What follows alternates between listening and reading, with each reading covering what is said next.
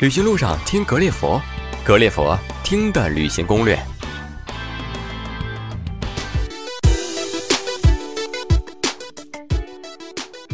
格列佛的朋友们，大家好，我是石头。那么今天呢，我们继续请身在柬埔寨金边的叶顺跟我们去聊一聊在金边的一些交通安全的贴士以及通讯方面的一些事情。那么我们欢迎叶顺登场。叶顺好。Hello，大家好，格雷佛的石头你好，希望我今天可以给大家介绍一些这边的一些交通啊，或者一些安全提示，帮助大家来到这边可以非常顺利的完成这一次的行程，不会出现任何的意外和其他事情。嗯嗯，那么上两期呢，我们介绍了在柬埔寨，在金边。在吴哥的一些玩法，包括在金边的一些美食方面的一些内容。那喜欢我们的听友呢，可以在我们的微信号里边去搜索这些相关的内容。那我们这一次呢，就是请叶顺跟我们聊一聊，如果我在柬埔寨在金边，那么我怎么样的一些快速的一些交通方式，以及一些行程上的一些小贴士。那么我们先问一个问题吧，就是我们坐着飞机先到了金边之后，我怎么样快速的进入市区呢？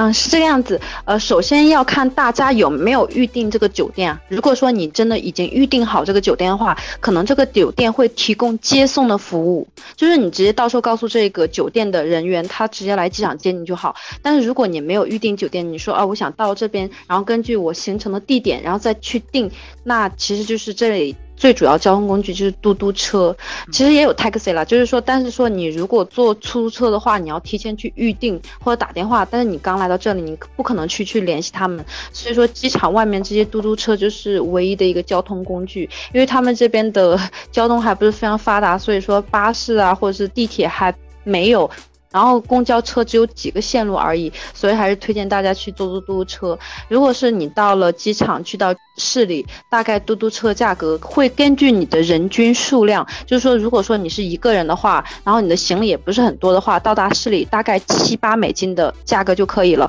但是如果说你的人比较多，行李又非常非常多，那他可能大概会给你要十五美金。但是记住，还到十美金就可以了，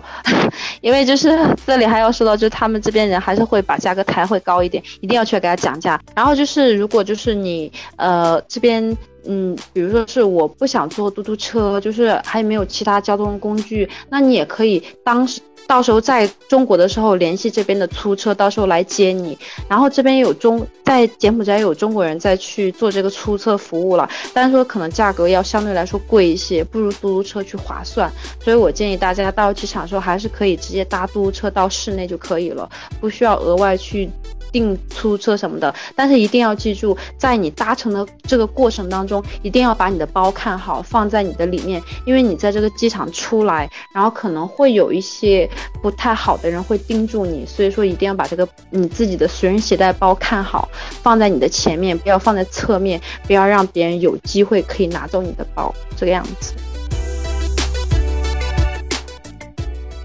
OK。那刚才你提到了这个嘟嘟车，好像是一个最重要的一个交通方式哈。那么其实，在国内，包括在全球，可能有一个非常呃厉害的叫车软件，中国叫滴滴，在北美叫 Uber。那在柬埔寨，在金边那边，呃，这个软件有吗？有，是刚推出的，但是现在还没有特别的完善，这些东西还没有一个特别好的一个系统，所以说我还是推荐大家。现在以现在来看的话，还是坐嘟嘟车可能会更加方便一些。对，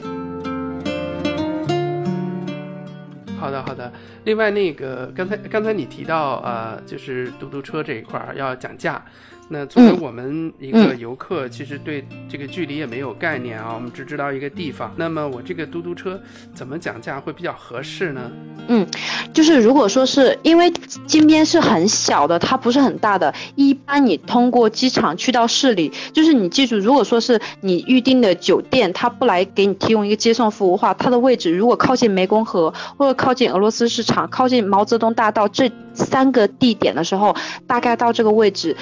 七八美金都可以了。我说这个是人少的情况下，就是说你一两个人的价格。如果说你人稍微多一点的话，你大概给他他十美金就可以了。然后如果说再远也没有特别特别远了，所以说因为大部分酒店也是覆盖在这几个地方，所以说大概是呃七到十美金的价格就可以了。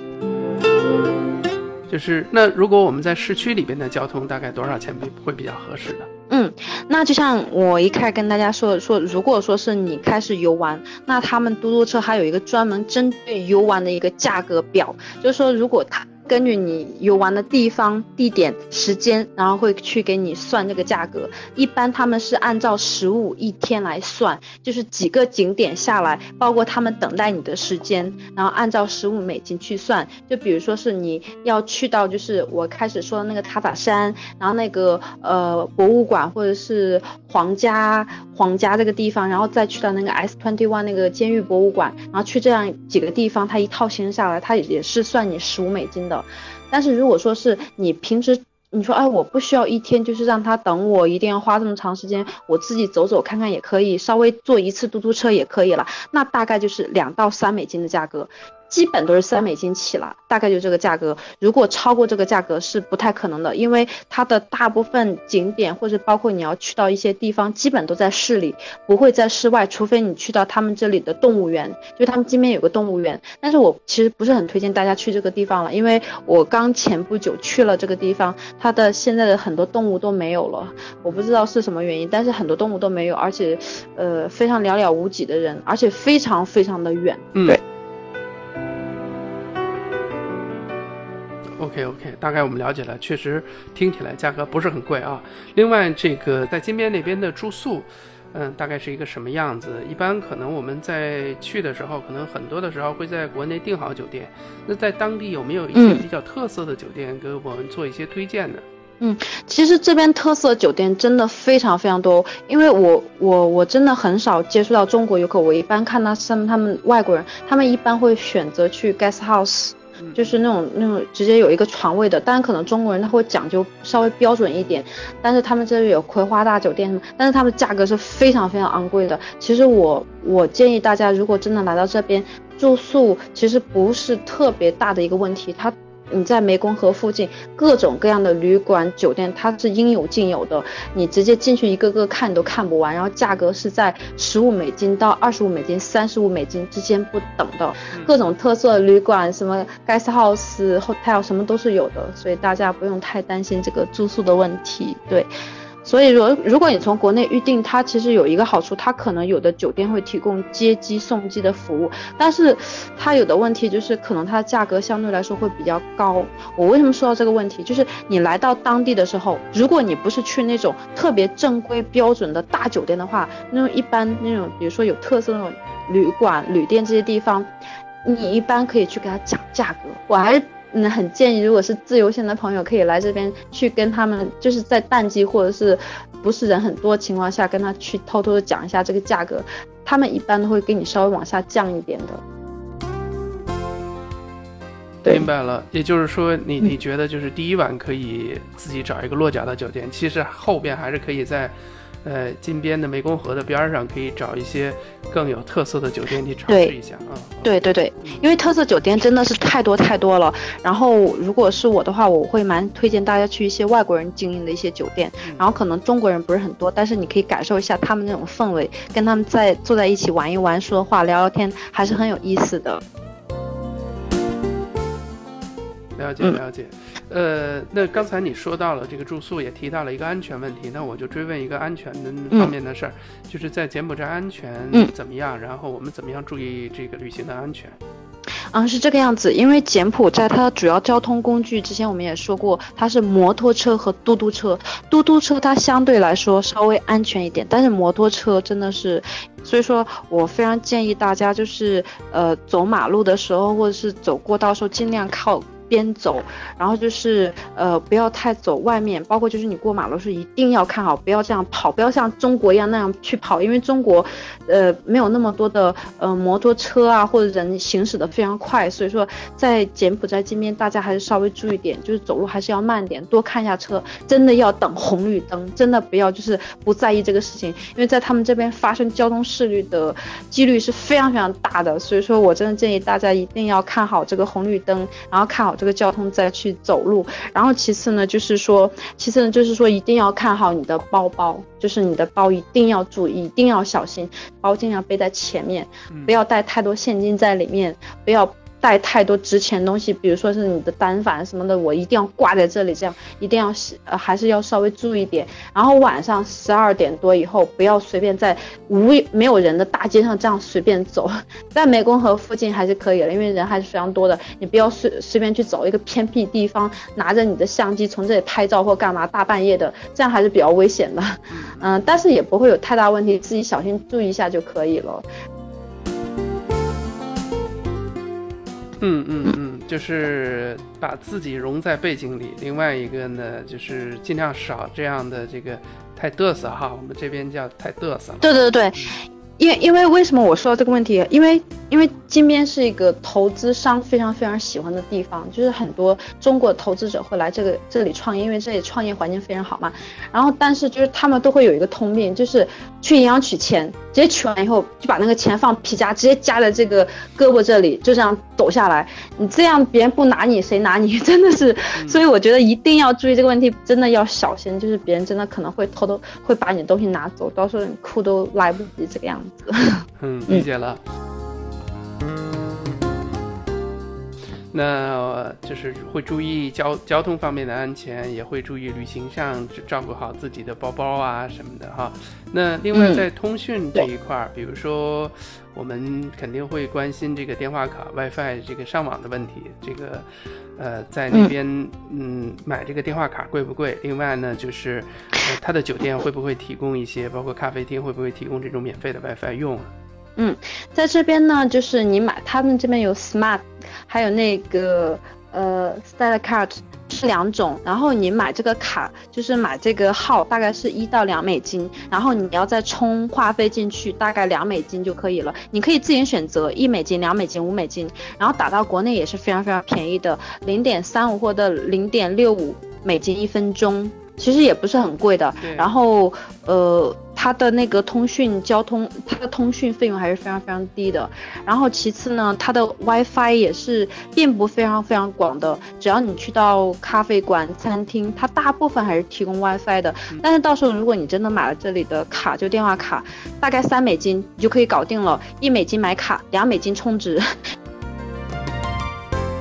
那其他方面还有给我们再补充的吗？嗯，呃，其他方面呢，其实我还想跟大家说，就是说，嗯。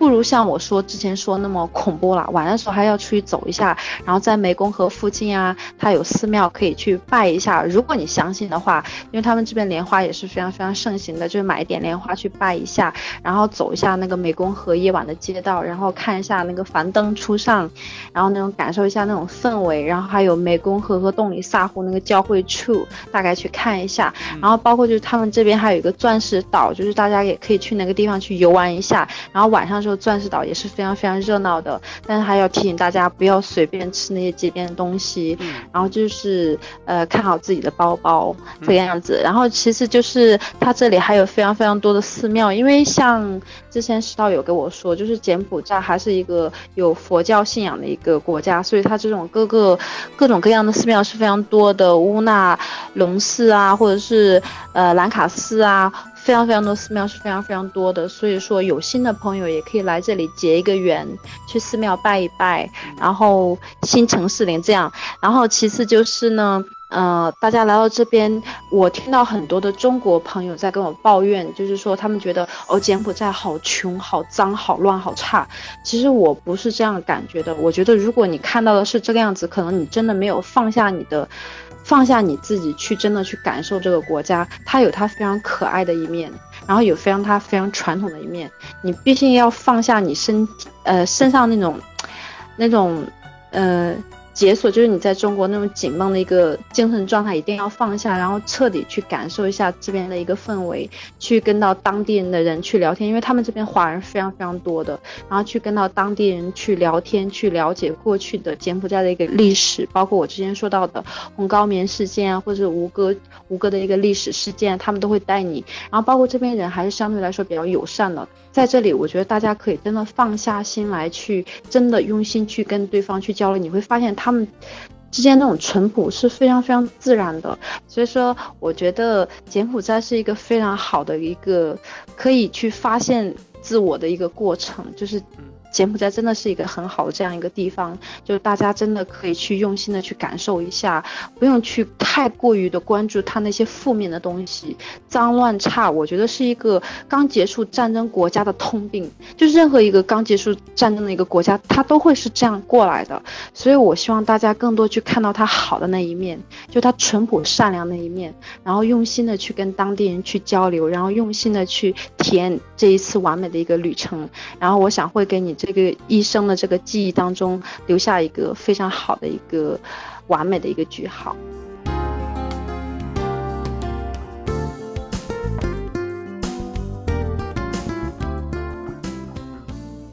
叶顺给我们讲了这么多关于柬埔寨的一些事，包括金边的一些事儿。但是由于这个我们采访时间的这个限制吧，我们只能现在今天的告一个段落。